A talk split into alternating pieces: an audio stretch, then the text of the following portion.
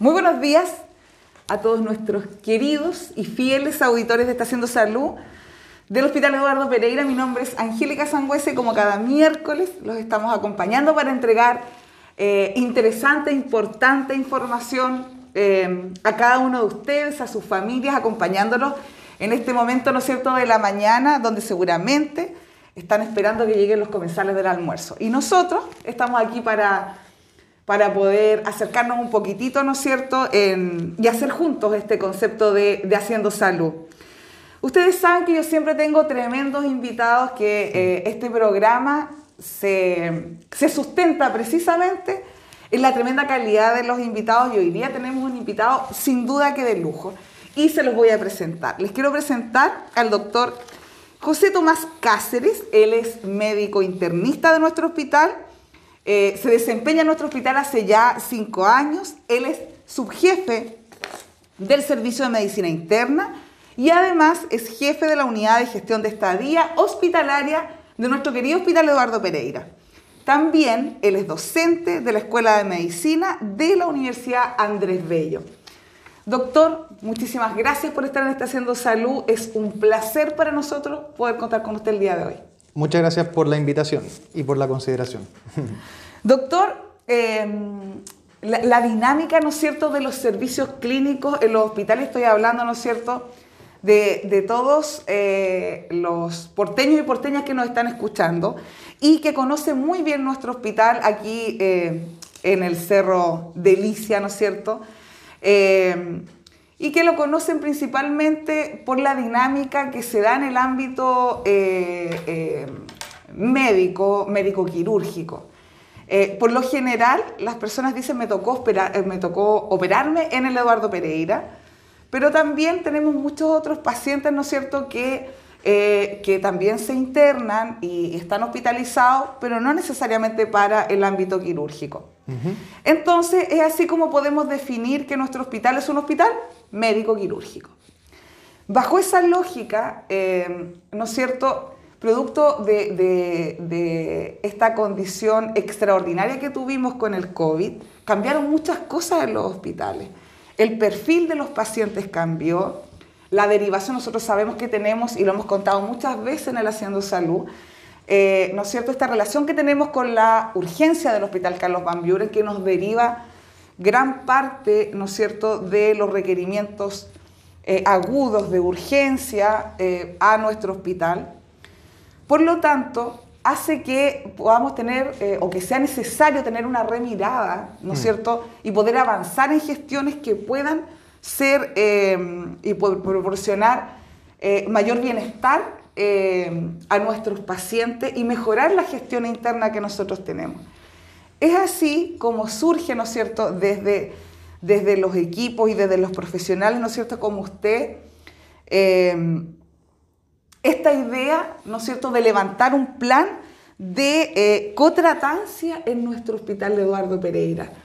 Em, doctor, ¿qué es la cotratancia? ¿Qué podríamos eh, contarle a nuestros porteños y porteñas que nos están escuchando respecto a estas mejoras y hacia dónde apuntamos con esta gestión de este hospital médico-quirúrgico que, tiene ciertas particularidades, ¿no es cierto? Claro.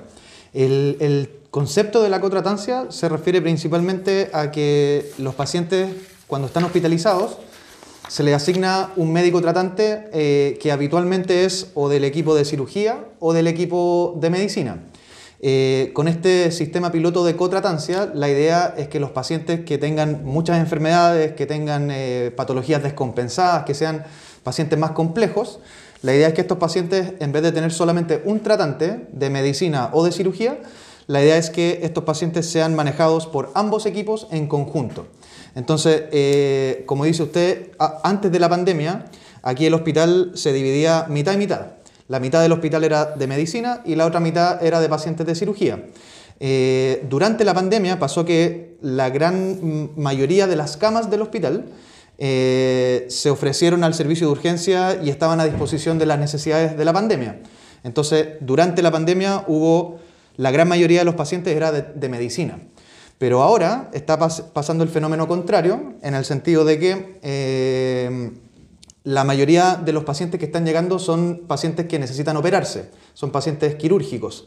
Eh, y en ese sentido, el equipo de cirugía está viendo una sobrecarga laboral que fuera de lo habitual.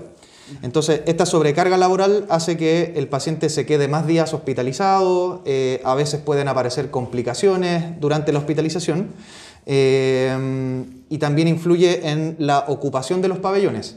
Entonces, todas estas interrogantes o todos estos factores que estamos viendo que eh, ha traído la sobrecarga laboral de los cirujanos, eh, de cierta forma puede, mejorarse en la medida que haya un médico del equipo de medicina interna evaluando a los pacientes en conjunto.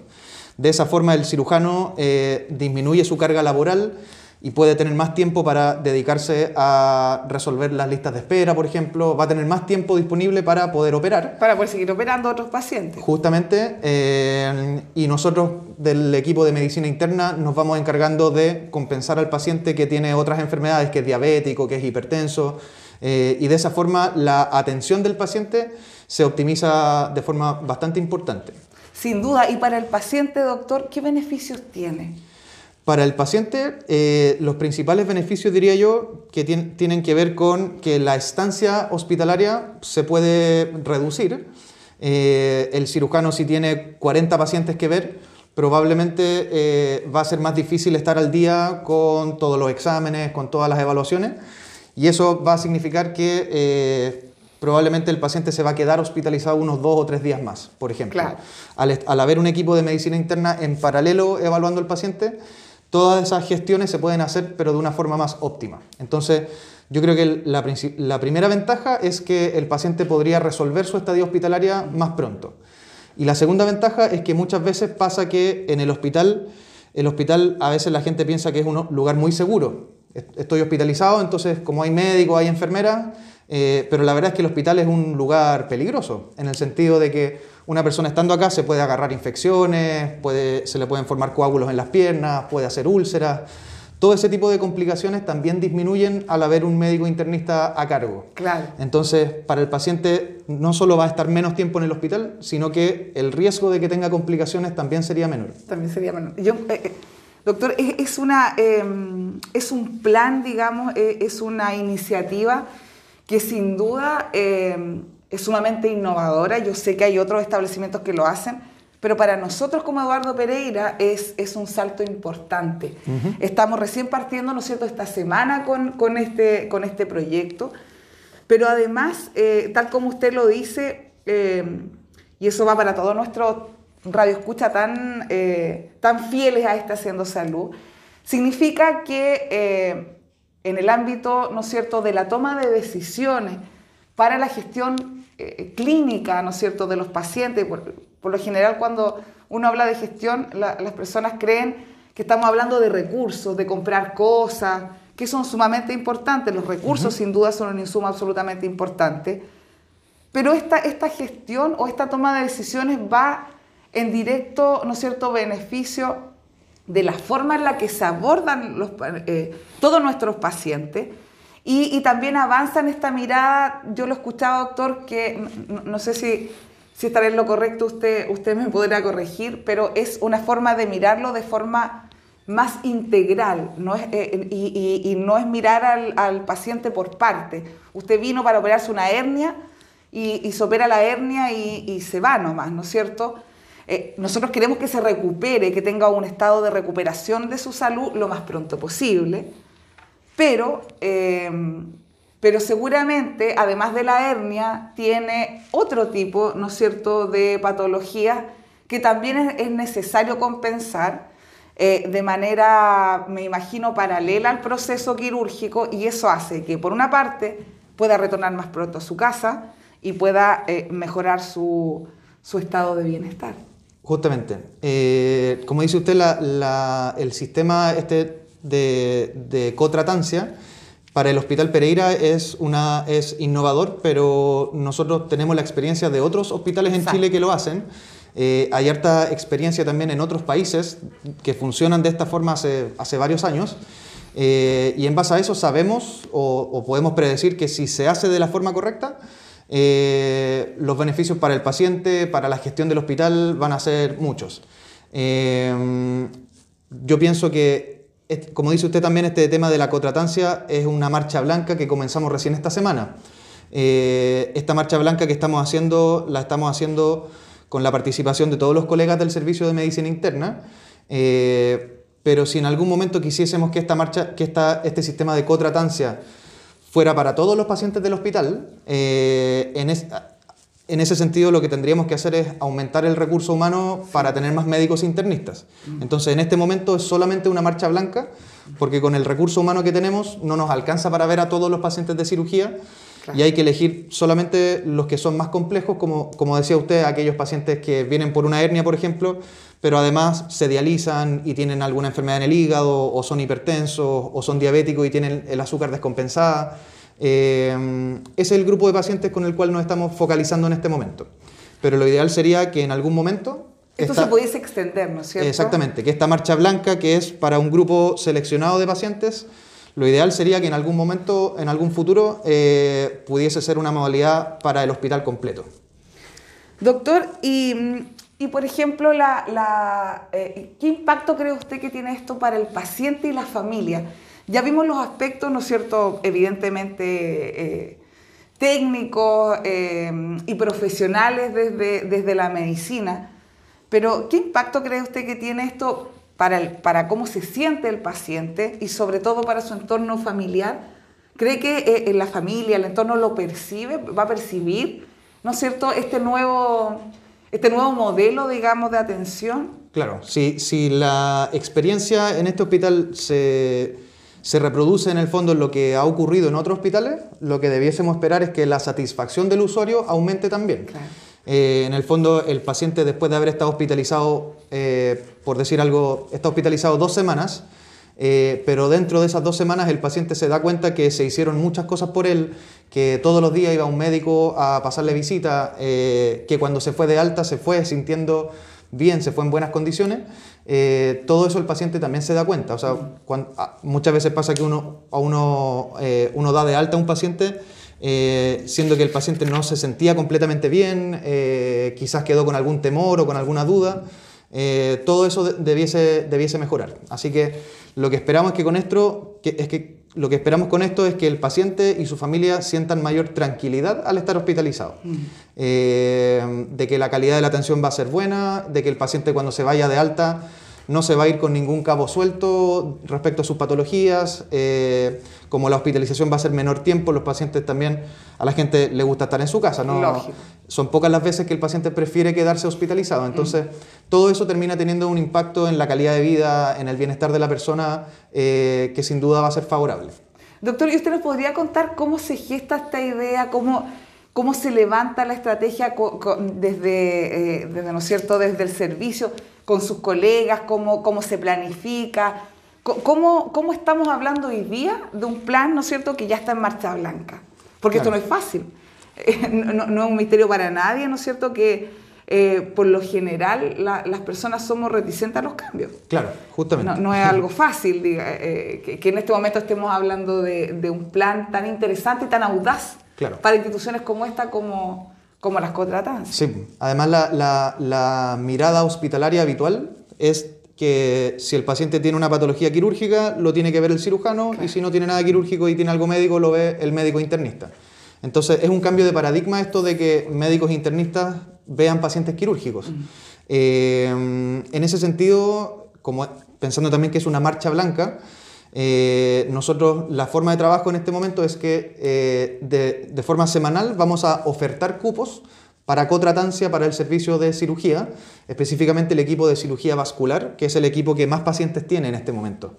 Entonces, eh, son los que más sobrecarga laboral tienen y de forma semanal se van a ir ofertando cupos para que los pacientes más complejos queden a cargo de medicina interna también. Estos cupos que se ofertan semanalmente, como ahora estamos trabajando solamente con los médicos del servicio de medicina interna, eh, los cupos que se ofertan semanalmente dependen de cuántos pacientes tengamos. Si el servicio de medicina interna está saturado, no vamos a tener posibilidad de ofrecer cotratancia para los cirujanos, Pero a la inversa, si es que eh, el servicio de medicina eh, está relativamente tranquilo, nosotros tenemos mayor disponibilidad de cupos para ofrecer. Esta semana partimos con seis cupos. Entonces, la idea sería ver si la próxima semana se mantienen los seis, si podemos ofrecer ocho cupos, y en la medida que vayan llegando profesionales nuevos que se sumen a, a esta dinámica, eventualmente podríamos hacer una oferta de cupos que sea mayor. Eh, como esto significa un cambio de paradigma, eh, la idea no es tampoco imponerle a los colegas que tengan que hacer algo... Eh, Va a ser algo paulatino. La idea es que sea algo paulatino, claro. Entonces, esta marcha blanca que estamos haciendo, lo estamos haciendo de forma participativa, más que impositiva. A los médicos del servicio se les está preguntando si es que desean participar de este sistema de cotratancia. hasta el momento, de todos los médicos que se les ha preguntado, no hay ninguno que haya dicho que no, hasta el momento. Así que ha habido muy buena colaboración con los médicos del servicio, eh, a pesar del gran cambio de paradigma que esto significa. Eh, pero todos estos detalles los tenemos que ir viendo en el camino. Yo espero también que eh, en la medida que se implemente este sistema de cotratancia, vamos a ir viendo las falencias del sistema también. cuál es la responsabilidad final del cirujano, cuál es la responsabilidad del internista, quién va a ser el encargado de una cosa o la otra. Eh, todos los inconvenientes que vayan surgiendo ahora en el camino también es parte de la marcha blanca para eventualmente poder hacer algún sistema más, más definido habiendo pesquisado cuáles son las falencias. Claro, porque finalmente hay que levantar un proceso de esto, ¿no es Exacto. cierto? Es el, el proceso en el, en el, que estamos en ahora. El que están ahora. Porque eh, eh, para contarle, ¿no es cierto?, un poquitito a, a todos nuestros auditores, estamos con un, con un plan. Estamos conversando con eh, el doctor eh, José Tomás Cáceres, eh, subjefe del área de medicina, hablando de la marcha blanca de un plan, ¿no es cierto?, que está levantando el Hospital Eduardo Pereira, que es la cotratancia. Fíjense que em, resulta importante para todo que, que no está, todos nuestros porteños, porteñas y, y todos los auditores que nos escuchan de distintos lugares, eh, el concepto habitual, doctor, para, para eh, eh, la comunidad en general, para todos nosotros, es em, ¿quién es tu médico tratante? ¿No es cierto? Ese es el concepto general para que, en el fondo lo digo para, para que se sepa la importancia de ir instalando este concepto, porque la familia lo pregunta, ¿quién es tu médico tratante? Eh, bajo esa lógica, nosotros vamos a estar diciendo, sí, pero es que ahora en Eduardo Pereira tenemos un cotratante. Claro. Que, que, que no, no, no, viene a ser, eh, no viene a instalar este concepto de que, eh, de que no es de nadie, sino que es más bien una mirada integradora, ¿no es cierto? Multidisciplinario. Multidisciplinaria. Que lo único que buscamos es que traiga mayores beneficios al paciente, a su estado de, de recuperación de salud y sin duda que también para el bienestar de su familia, que, que, es tan, tan, tan importante. Correcto. Doctor, y, y bajo, bajo esta mirada lo, lo quiero llevar a, a, lo que significa el Hospital Eduardo Pereira en, en, en muchas eh, estrategias, ¿no es cierto?, como estas de innovación, pero hay elementos súper importantes con los que coexistimos también. Nosotros somos, eh, estamos definidos como un hospital docente asistencial. Eh, y tal como usted lo mencionaba, esta es una marcha blanca, por ejemplo, que viene en proceso y tenemos constantemente profesionales que vienen a formarse a este hospital. Bajo esa lógica, y usted además en, su, en su rol de docencia en el área de medicina, ¿Cómo ve este tipo de iniciativas, sobre todo con personas, ¿no es cierto?, con profesionales que, que, que están en pleno, proceso de formación. Tenemos, nosotros sabemos que la comunidad en general eh, y las, eh, los pacientes en general eh, y el ser humano como ser humano siempre busca un mejor estado de bienestar. y, y, deberíamos tender a pensar que como instituciones, que como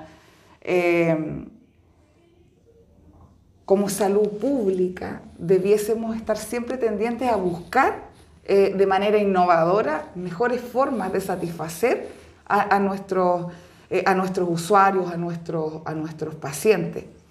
¿Qué rol usted eh, le, le, ve a, a iniciativas como esta, que hemos tenido muchas otras. Ahora estamos hablando de la cotratancia, pero pueden venir muchas más, sobre todo con este proceso formador.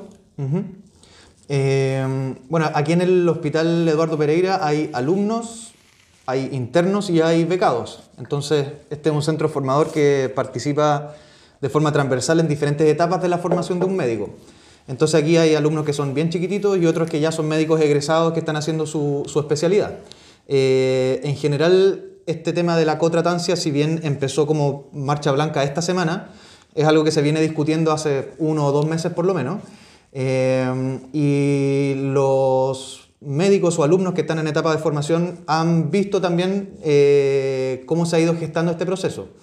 Eh, en ese sentido, cuando uno conversa con ellos para ver cuál es su opinión o qué, es, lo que, les parece respecto a esta iniciativa, en general la, recepción es muy positiva. Eh, yo creo que ellos también se, van dando cuenta eh, de los beneficios que este sistema de cotratancia trae. y si pensamos que los médicos que están ahora en la universidad van a ser quienes van a liderar los equipos de salud en 10 años más, es una buena experiencia para ellos que cuando rotan por acá vean que aquí hay un sistema hospitalario diferente, que da buenos resultados y eso sirve para que cuando ellos sean parte de un equipo de salud les va a servir como experiencia para poder implementarlo o tomar, eh, o tomar las ideas iniciales para formar proyectos nuevos. Así que eh, yo creo que es muy positivo también para los alumnos eh, que vean que existe un modelo de atención diferente al habitual. Cuando, cuando nosotros hablamos de, de innovar, ¿no es cierto? Este, lo decíamos hace un ratito atrás, no, no, no, es tan fácil innovar con estructuras que tienen paradigmas, tal como, como usted lo señalaba. Pero bajo esa lógica, usted, y lo que estamos hablando de los alumnos, usted ve eh, a las instituciones públicas en general, más allá del Eduardo Pereira, pero incluyendo al Eduardo Pereira, la, eh, la posibilidad eh, que en la formación de médicos eh, ¿no es cierto?, se, se incorpore o, o, tengan un perfil más dado a la innovación o, o lo, ve, o lo ve complejo todavía? Mm, yo creo que en la, en la, formación médica de pregrado, eh, yo creo que todavía tiene un déficit importante en la formación en temas de salud pública, en temas de gestión, Em, uno ve muy bien en la universidad todo el tema de la clínica, la anatomía, fisiología, cosas así, pero muchas veces nos pasa a los médicos cuando egresamos, empezamos a trabajar en un lugar y la verdad es que no tenemos muy claro cómo funciona el sistema hospitalario, eh, cómo funciona FONASA, eh, cómo funciona la red de salud. Eh, en ese sentido yo creo que todavía hay, hay un déficit importante, como para, para, para, ver este tema de la innovación como un eh, como algo básico de, la formación, todavía hay una, hay una brecha importante. Pero yo creo que hacia allá vamos. Porque es el escenario en el que estamos inmersos, ¿no es cierto? Es más allá de, por ejemplo, en el caso de, de, ser cirujano, saber cómo realizo la intervención X. Claro. Sino que esto tiene un propósito y está dado por el escenario donde estamos insertos. En qué subsecretaría estamos, cuál es la red y cómo nos movemos. Y yo lo quiero llevar ahí un poquitito eh, eh, doctor, algo súper importante, le pasó a todas las instituciones y se lo preguntaba, porque usted recordará cuando partimos con, eh, cuando de un día para otro nos vimos en esta misma oficina y en otros lugares más, teniendo que abordar una situación absolutamente extraordinaria como lo fue el COVID. Claro. El COVID, sin duda, ¿no es cierto?, nos, nos cambió nos cambió toda la lógica de funcionamiento como hospital. Y si bien eh, en todos los establecimientos existen equipos directivos y en fin, ahí no servía ser solo directivo, sino que requeríamos la fuerza, ¿no es cierto?, y la creatividad de todos, eh, el compromiso de todos. Y, en ese proceso, eh, usted asumió un rol tremendamente protagónico y decidor. Y seguramente, se, lo quiero como para compartirle, ¿no es cierto?, a, los, a, los, eh, a, nuestros auditores, cómo se da lo que usted está planteando, porque a lo mejor con un poco más de formación hubiese sido, a lo mejor, los profesionales en general más conscientes de las tremendas capacidades que tienen. Pero recuerdo, y, y, le voy a aprovechar de mandar un tremendo saludo al doctor Vallejo, Eh, pero, pero tanto usted como el doctor Vallejos tomaron un liderazgo y un protagonismo sumamente importante en tener que reaccionar frente a la situación que era nueva, que era adversa. Y que tuvieron que aprender todos a lo mejor esos conceptos muy rápido. Y hubo un ensamble sumamente eh, fantástico, creo yo, entre el equipo directivo, entre la, innovación de ustedes, en, el compromiso de todos los, eh, los, participantes, de, o sea, los integrantes de, nuestro hospital. Pero lo digo porque en esta formación, cuando ahora estamos hablando del plan de contratancia, cuando estamos hablando de la formación de los médicos, del perfil que traen, hay, un potencial y, hay herramientas fundamentales que hacen posible situaciones como esta. Sí, totalmente de acuerdo. Y como dice usted, eh, cuando empezamos aquí en la pandemia, yo creo que el doctor Vallejo, yo, el doctor Quilodrán también, eh, todo... Y se me quedan muchos fuera, estoy hablando porque estamos conversando los dos. Pero en, general eh, somos varios los médicos que nos dimos cuenta que teníamos algunos vacíos en temas de conocimientos de gestión, de cómo funciona el hospital. y en ese sentido fuimos asumiendo los desafíos, tuvimos que aprender en el camino, como dice usted. Eh, pero creo que funcionó bastante bien. Así es. Eh, y, eso, y ese tipo de, formación, si es que uno ya tuviese alguna noción desde el pregrado, también sería muy útil para mejorar la gestión de los hospitales. O sea, como dice usted, no siempre todo es inyectar más recursos, eh, inyectarle más dinero para que se compren cosas, sino que muchas veces con lo que se tiene, gestionándolo bien, se pueden lograr a veces cosas inesperadas. Sí, sin duda fue, fue una experiencia, yo, yo siempre lo, lo, lo señalo y lo, lo rescato porque eh, más allá de, de, las habilidades naturales que una persona pueda tener, ¿no es cierto? Hay personas que tienen habilidades de liderazgo innata, pero esas situaciones de crisis hacen, ¿no es cierto?, que eh, la persona se esfuerza de una u otra manera a, a, tener que resolverla. Y, y bajo esa lógica yo estoy absolutamente convencida que Además, eso hizo posible todo el resto. Que ahora estemos hablando de cotratancia seguramente en dos meses más o tres meses más, quizás de qué, de qué vamos a estar hablando. Claro, o sea, con, la pandemia nos dimos cuenta de eh, la capacidad de gestión que teníamos. Sí. Sí. La pandemia nos abrió los ojos en ese sentido. Eh, y nos dimos cuenta que, claro, que, se podía, que podíamos hacer muchas cosas que no dependían necesariamente de recursos extra o cosas así. Sí. Eh, así que fue, fue muy positivo.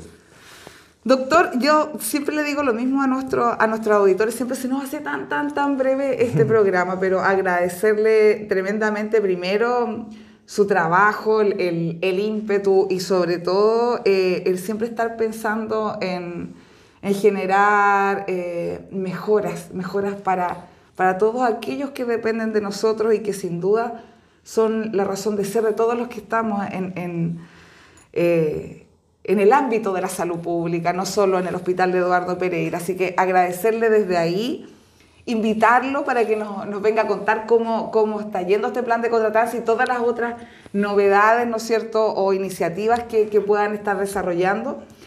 E invitarlo a que le pueda dar un saludo, un mensaje, se pueda despedir de los fieles auditores de Haciendo Salud. Eh, sí, yo espero la próxima vez estar acá, tener novedades sobre la contratancia y, que contarles las cosas positivas que han salido de esto. Eh, esto es un compromiso con la salud de, todo, de toda la población, entonces en ese sentido eh, estamos aquí bien tranquilos y bien felices también con, con lo que se está haciendo. Así que eso, eso más que nada.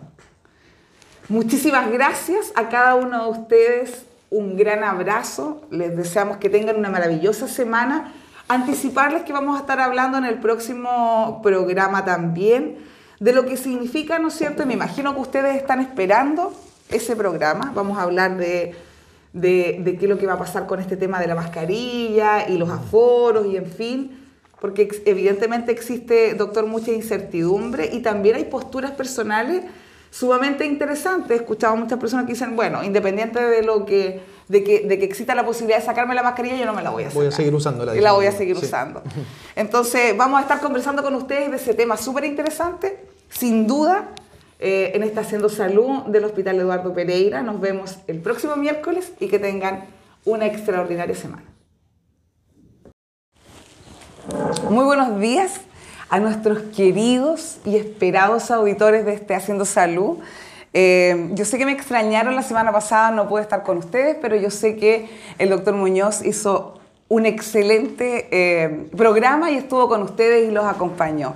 Eh, yo siempre les menciono, ¿no es cierto?, que nuestro Haciendo Salud, al que ustedes están tan acostumbrados y yo sé los fieles que son, ¿no es cierto?, a nuestro programa. Tenemos grandes invitados y sin duda que el día de hoy no es la excepción, es más, tengo eh, el honor de presentarles a, un invitado de lujo y que estamos tremendamente agradecidos que nos pueda acompañar eh, en este Haciendo Salud, ¿no es cierto?, del Hospital Eduardo Pereira. Eh, les voy a presentar, les voy a contar que me acompaña el día de hoy. Rodrigo Mundaca Labrera, él es gobernador regional de Valparaíso, ingeniero agrónomo, especialista en producción orgánica, docente universitario, asesor agronómico e investigador. Les voy a contar que él también es autor de libros de temáticas ligadas al uso de aguas y también al medio ambiente. Conferencista en múltiples instancias nacionales e internacionales defensor y promotor del acceso al agua como bien público y derecho humano esencial, es vocero nacional del movimiento de defensa por el acceso al agua, la tierra y la protección del medio ambiente. Fue galardonado el año 2018 con el Premio Internacional de Derechos Humanos eh, en Alemania y el año 2019 con el Premio Internacional de Derechos Humanos en Francia. Gobernador, es un placer para nosotros que nos pueda acompañar en este querido y emblemático Hospital de Valparaíso, el Eduardo Pereira, y específicamente en nuestro programa Haciendo Salud. Muchísimas gracias, Angélica, por invitarme a tu programa. Gracias por estar acá y estoy, como siempre digo, muy a disposición. Muchísimas gracias. Sin duda que para nosotros eh, es un lujo, ¿no es cierto?, tener eh, con nosotros a, nuestra máxima autoridad.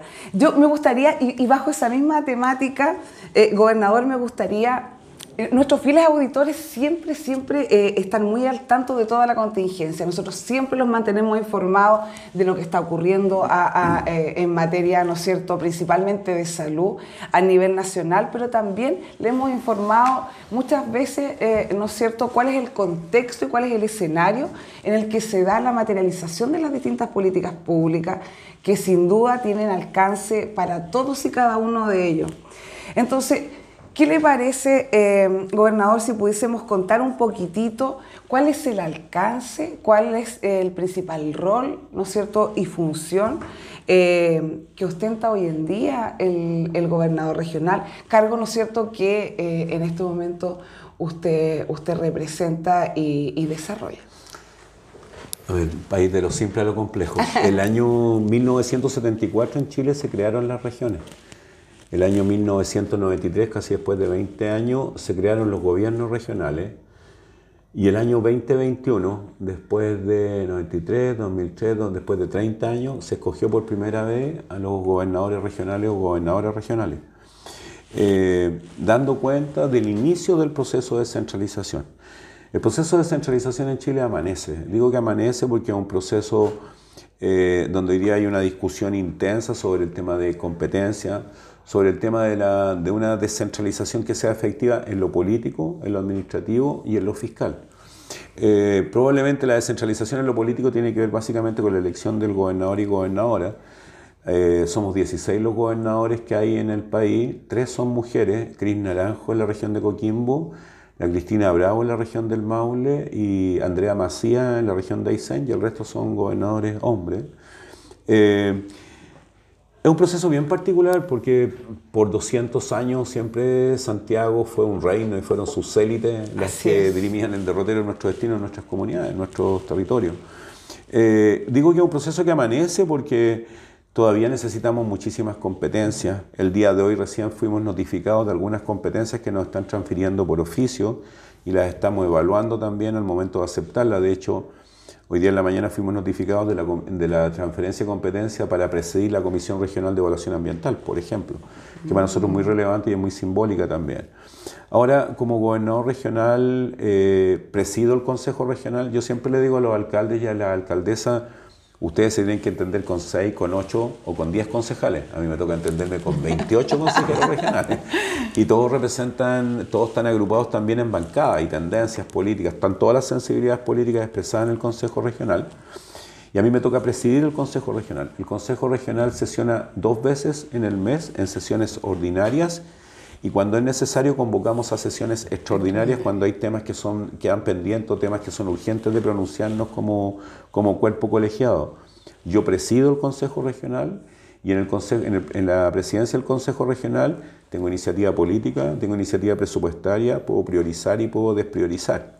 Mi tarea también es, es, proponer la cartera de proyectos que se bajan a los plenos del Consejo Regional y por ende, junto a las consejeras y consejeros regional, priorizar la inversión pública a través del FNDR y a través de sus distintos subtítulos. Eh, un ejemplo concreto, el día de ayer tuvimos un pleno extraordinario y ese pleno extraordinario el día de ayer fue extraordinario. Tuvimos, recibimos la presencia del alcalde de Cartagena, estaba el alcalde de Concón, estaba el alcalde de Olmué, eh, estaban llegaron muchos alcaldes porque eh, ayer priorizamos una cartera de más de 42 mil millones de pesos. Priorizamos 28 mil millones de pesos en proyectos de inversión FNDR, que se titula subtítulo 31.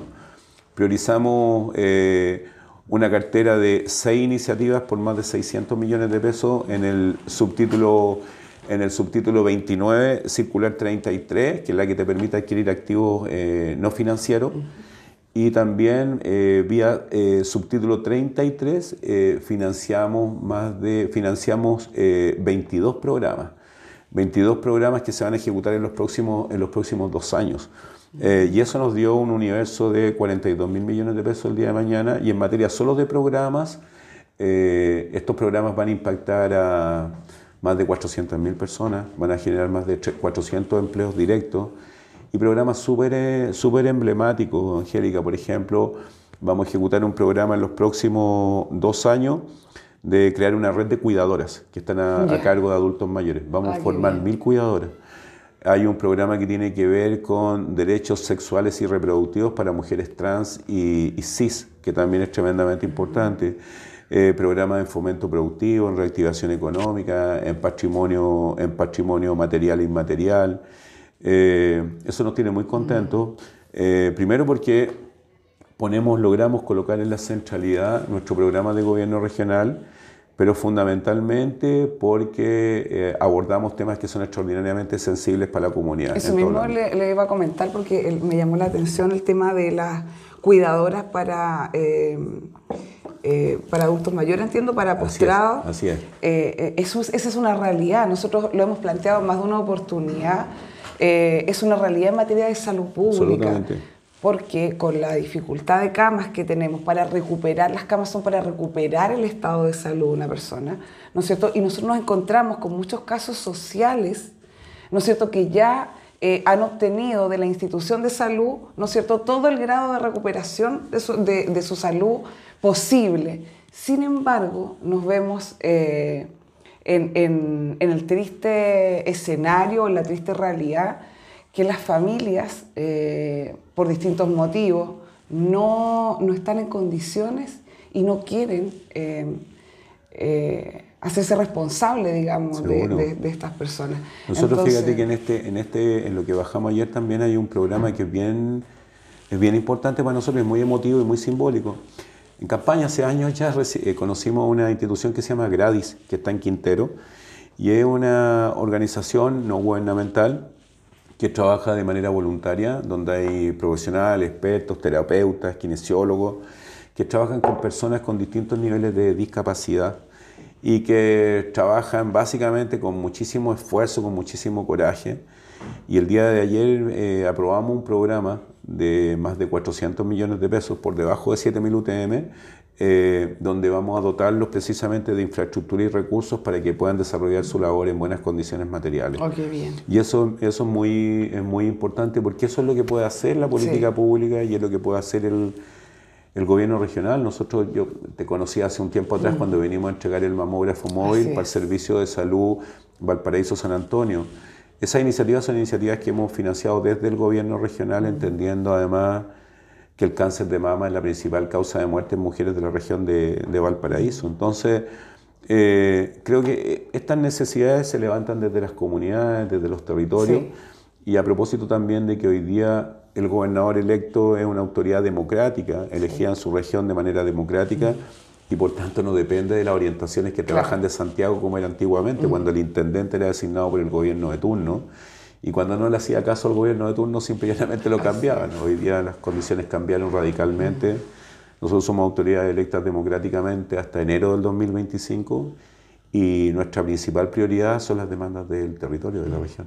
Y así lo veo por, por, todos los proyectos, eh, gobernador, que, que, estaba señalando. Son, son gobiernos que, que, o sea, son proyectos que uno eh, con el solo sentido común se da cuenta que están respondiendo a la realidad y a la necesidad que tienen, eh, principalmente, ¿no es cierto?, todos los, habitantes de, esta región. y, eso, eso le da otro sentido. Eh, y, uno le encuentra toda la lógica de que sea un cargo electo democráticamente. es muy importante, importante porque finalmente eh, en la práctica, el hecho de estar profundamente comprometido con la región te permite colocar la centralidad en las necesidades de la región. Hoy día en la mañana me tocó conocer, no la conocía porque hubo un cambio, a la Ceremia de Salud, a Lorena, a Lorena Cofré, y estuvimos conversando y en la mañana poniéndonos de acuerdo. El gobierno regional tiene un convenio, Gore Minsal, mm. desde el año 2018, que está básicamente cifrado una cartera de proyectos que es bien ambicioso y ese convenio, ese convenio eh, hoy día, cuando asumimos el cargo, tenía muy poco avance, tenía un avance algo así como del 20%. Este, y hoy día estamos evaluando cuáles son los requerimientos en materia de salud reales que tiene nuestra, que tiene nuestra región.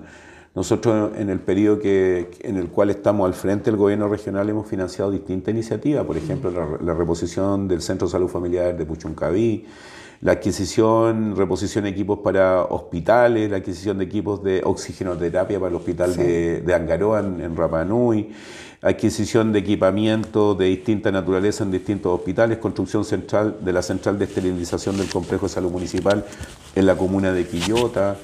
Hemos trabajado intensamente, intensamente en esto, pero nunca es suficiente. Yo nosotros le, comentábamos a la Ceremi, eh, a propósito de lo que tú decías al inicio, cuando hemos estado en la provincia de Petorca, eh, nos, nos, dicen con mucha frecuencia la necesidad de aumentar el grado de complejidad del Hospital San Agustín, por ejemplo.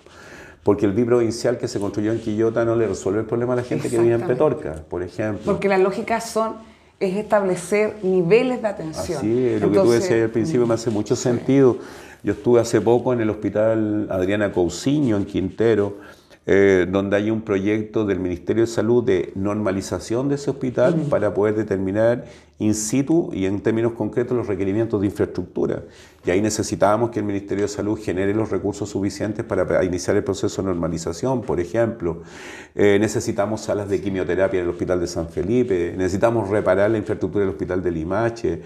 Eh, nosotros destinamos recursos para la habilitación de cuatro sensores en el Hospital Van Buren y si empezamos a, a sumar la verdad que hemos destinado muchísimo, hemos destinado hartos recursos en el ámbito de salud, porque entendemos de que la salud es una prioridad para nuestro gobierno regional, pero una prioridad para toda la población. Y hemos estado conversando también con el diputado Lago Marcino, a propósito también de lo que planteaste al inicio, para ver de qué manera podemos implementar un programa el año que viene que nos permita reducir las listas de espera. Mm. Las listas de espera son eternas en los territorios interiores, la posibilidad de tener una interconsulta con un especialista muchas veces se demora meses, años, la gente muchas veces muere esperando la interconsulta, entonces queremos también priorizar esa, priorizar esa, esa iniciativa porque nos parece que es de la mayor urgencia hoy día también colocar nuestra, nuestra centralidad en la salud como un derecho y también entendiendo de que hoy día, a propósito de la pandemia, todos los trabajadores de la salud, particularmente de la primera línea, los que han trabajado en APS, Atención Primaria de Salud, hoy día se encuentran también muy demandados, muy estresados también precisamente por las particularidades que alcanzó la pandemia en nuestra región. Sí, sin duda que el impacto que, ha tenido en, eh, en los funcionarios de la salud no, no, no deja no deja de ser relevante y es por eso que también otra de las prioridades que se ha establecido en este momento a nivel de ministerios también el área de salud mental. lo es. Es, es, el tema de la lista de espera y qué buena noticia que, que, lo estén mirando también como gobierno regional, eh, pero sin duda el tema de salud mental es un tema que es transversal a toda la población, creo yo. Cambia, en dos años y tanto eh, esto nos cambió la lógica, la, estructura diaria y eso generó eh, distintas consecuencias. O sea, eh, dos años de encierro y yo de repente pienso en los jóvenes adolescentes o preadolescentes que tuvieron que estar, tuvieron que estar dos años encerrados, destruyendo este comportamiento gregario que tenemos todos, ¿no? de vivir en comunidad, de relacionarnos en comunidad. Eh, la significación que va a tener para esas generaciones de preadolescentes, de adolescentes, el vivir dos años encerrado, probablemente las secuelas de aquello no las vamos a vivir inmediatamente, sino que las vamos a vivir en los próximos 5 o 10 años. Y por tanto creo que hoy día eh, un programa regional de salud mental también es algo que nos desafía y que estuvimos discutiendo hoy día en la mañana con la Secretaria Regional Ministerial de, de Salud, con Lorena. Eh, y nos parece muy pertinente también como gobierno regional eh, involucrarnos en aquello. quedamos muy comprometidos de recibir a la ministra de Salud, de poder hablar en torno a las, a las prioridades que tiene la región en materia de salud pero escuchando particularmente a los trabajadores de la salud, porque nos parece que hoy día las decisiones no se pueden seguir tomando desde arriba hacia abajo, sino que se tienen que tomar de manera horizontal y escuchando a los actores que están en la primera línea y que han dado muestras de un coraje increíble. Sí. Gobernador, y que, o sea, usted ya lo, señalaba eh, y lo decíamos, concentra eh, eh, su cargo tal relevancia que en el fondo lo que está, lo que está sobre la mesa, digamos, es sin duda el bienestar social, generar el bien común, ¿no es cierto?, con dignidad, con, respeto, eh, con una mirada hacia adelante de, todos los habitantes, ¿no es cierto?, de, la zona en la que usted está electo, pero sin duda que el área de salud, y por eso quiero, quiero relevarlo, eh, específicamente aquellos proyectos que han salido adelante, porque... Eh, Creo yo que hoy en día una de las políticas públicas más sensibles que tiene el Estado, sin duda es salud. Cuando nosotros lo vemos día a día, cuando acá llega una persona, ¿no es cierto?, complicada en su estado de salud, no está, no está enferma la persona, está enferma la mm. familia completa. Bueno, nosotros tenemos en ese, en ese sentido directora de iniciativas de inversión regional del año 2022 mm. en cuestiones tan importantes como la reposición del CEFAN de Curimón en San Felipe, por ejemplo, la reposición del CEFAN en Puchuncaví, la reposición de equipamiento de pabellones en los hospitales de Limache, Cabildo La Ligua, eh, la reposición de vehículos de la red de los servicios de salud de Valparaíso. Hoy día le pedimos, hace un par de meses atrás, le pedimos a todos los servicios de salud de la región, a los tres servicios de salud de la región, que nos entregaran sus requerimientos en materia de ambulancia, ambulancia SAMU. Eh, y estamos esperando precisamente que uno de los servicios nos entregue sus requerimientos porque también vamos a levantar un programa de adquisición de, ambulancias que creo que son muy relevantes también para nuestra región. Entonces, estamos, estamos muy, todos nuestros equipos están muy involucrados en, en las demandas y en las necesidades que tiene nuestro territorio en materia de salud, pero también le hemos dicho a quienes se encuentran al frente del ministerio, a la ministra anterior, a Yarza, y a la ministra actual, todavía no la conocemos, de que tiene que existir proporcionalidad en los recursos que invierte el gobierno regional versus los recursos que invierte también el nivel central, el ministerio. Porque el gobierno regional pareciera que fuera una, una caja pagadora infinita, pero los recursos con los cuales contamos nosotros equivalen solo al 5% de la inversión global que hace el Estado de Chile en la región. No obstante aquello, eh, hoy día hablábamos, por ejemplo, con la CEDEMI de salud, de la importancia de mantener la oficina en Quintero, por ejemplo, una oficina de atención preferente a propósito de lo que vivimos ahí con los cuadros de intoxicación que nos golpean con muchísima fuerza desde los meses de abril, mayo, junio, julio, agosto, hasta septiembre, octubre. Nosotros ahí en, el, en la bahía de Quintero levantamos un proyecto junto con, con, con el Ceremi Medio Ambiente, eh, donde destinamos muchísimo dinero eh, para construir una red de sensores electroquímicos, electroquímicos y cromatógrafos de gases para tener una red pública de medición de compuestos orgánicos volátiles como dióxido, dióxido de azufre, trióxido de azufre, que están afectando a la población porque nos resistimos a que sea el mismo complejo industrial el que se monitorea. O sea, hoy día necesitamos una red pública de monitoreo que se va a instalar en los servicios de urgencia, entre ellos en la Adriana Cousiño, también en, otros servicios de atención también preferentes, con la finalidad de tener una medición pública que nos permita finalmente tomar las medidas más adecuadas y a objeto de cuando haya que tomar sanciones, adopten sanciones con aquellas empresas que hoy día son las responsables de los eventos de contaminación en, en ese territorio. Sí, sin duda.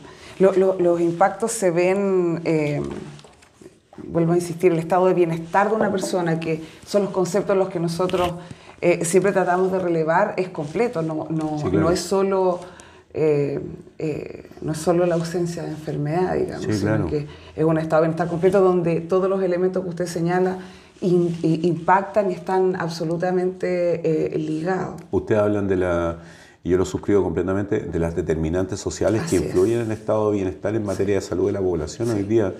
Y evidentemente cuando hoy día se consume un agua de mala calidad, un agua que tiene metales pesados, como ha ocurrido en algunas ocasiones, cuando hoy día se vive en un medio ambiente donde hoy día está expuesto a una contaminación derivada de un complejo industrial que no se condice con la necesidad de preservar la vida de las comunidades, cuando en localidades rurales hoy día al no existir normativa aérea se fumiga sobre la cabeza de las personas, plaguicidas, incluso algunos de ellos prohibidos para su uso, sobre la cabeza de, nuestra, de nuestras comunidades, evidentemente esas determinantes, las determinantes ambientales, pero también las determinantes en términos de, educación, de cultura, de acceso a servicios básicos, influyen en el estado de salud de las personas y creo que esas determinantes son muy importantes al momento de tomar decisiones de política pública en materia de salud y nosotros esperamos que esas decisiones que se toman en materia pública de salud hoy día consideren también estas determinantes que nos golpean tan fuertemente, a propósito de que salimos recientemente sindicados en un, en, un estudio de ser la región que tiene la mayor cantidad de campamentos del país hoy día. Hoy día tenemos 255 campamentos mm. eh, y somos la región que tiene la mayor cantidad de campamentos a nivel, a nivel nacional en este minuto. Mm.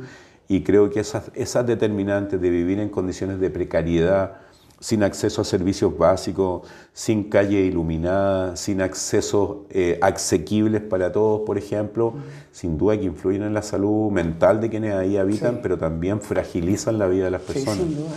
Y, qué, interesante eso de mirar qué es lo que ocurre en, como, como paraguas, digamos, porque eh, eh, evidentemente la realidad de esta región es distinta a la que ocurre en, en otro. En, en el caso de nuestra región, por ejemplo, eh, y, considerando aquellos elementos, todavía tenemos como primera causa de muerte las enfermedades cardiovasculares. Mm. Eh, y, ahí hay un tema. Le, señalo, por ejemplo, nosotros como hospital también hemos tenido conversaciones con algunos consejeros. Nosotros tenemos la, la especialidad de cirugía vascular en nuestro hospital. Eh, y sin embargo, tenemos médicos absolutamente formados en las mejores universidades de este país, pero no contamos, por ejemplo, con un angiógrafo Ah, que, permitiría, para que, yo sé que nuestros auditores lo saben y, yo se los he mencionado más de una vez, pero en, definitiva estamos hablando que con un angiógrafo y con los especialistas que nosotros tenemos podríamos evitar, ¿no es cierto?, eh, la amputación de muchísimos pies diabéticos.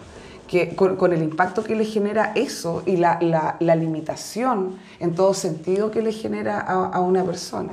Entonces, eh, importante, qué importante eh, saber, gobernador, la, mirada 360, la, importancia que le dan a los proyectos de salud. Es muy importante. y nosotros vamos a estar ahí también con, con el nuestro, viendo la posibilidad de sacarlo adelante. Por supuesto, cuenten con nosotros. Nosotros con lo, hay, un, hay unos proyectos que se llaman los PIR, que son los proyectos de interés regional. Eh, que, que, me toca financiar y me toca apoyar como, como cuerpo colegiado del gobierno regional y hemos estado en los PIR, proyectos de interés regional, hemos financiado tres proyectos que tienen que ver con disminuir las listas de atención eh, de los niños con trastorno del espectro autista, niños TEA. Estamos financiando, apoyando un proyecto de quinoterapia y estamos apoyando también un proyecto en la organización no gubernamental eh, Soñarte en San Felipe, donde vamos a ir en apoyo de los padres de niños con espectro autista. Eh, nos parece que esas cuestiones son muy importantes porque además son básicamente los, los nunca, los sin, los nadie, los que han estado históricamente invisibilizados y donde hoy día es fundamental de que ellos tengan también una atención preferente porque en nuestra región tenemos aproximadamente un 1% de niños que adquieren la condición del trastorno del espectro autista, mm. porque todavía no está muy determinado si es genético, si es adquirido, pero si lo ponemos en términos de adquisición, hay más de un 1% de niños que están en esta condición y por tanto ellos merecen nuestra máxima atención y, y creo que estamos aportando un pequeño granito de arena para hacernos cargo de aquello. Sin duda. Gobernador, quiero solo darle las gracias por habernos acompañado, agradecer su apoyo, vamos a estar ahí con ese angiógrafo que necesitamos tanto. Eh, decirle que queda cordialmente invitado. Muchísimas gracias. Que esperamos que venga a, recorrer un día y a compartir con, nuestro, con, nuestros funcionarios, que les encantaría. Eh, Voy a venir con tiempo a poder recorrer. Ahora tenemos, eh, nos toca entrar en una reunión con el Consejo de Ministros para el tema de consejos de Cuenca, que es un tema, el tema de aguas, que también es un tema que nos pega muy fuerte en la región. Y aprovecho también de saludar al presidente de la Comisión de Salud del Gobierno Regional, el consejero regional Roy Creighton, que ha estado aquí en este, en, este, en este hospital y que tiene un profundo compromiso también con la atención primaria de salud y con los trabajadores de la salud, las y los trabajadores de la salud. Así que a todos mandarle un cariñoso saludo y decirles que estamos a disposición. Muchísimas gracias. Sí, muchas gracias. Muchas gracias a cada uno de ustedes. Agradecerles su, su tan fiel compañía cada miércoles en esta Haciendo Salud del Hospital Eduardo Pereira.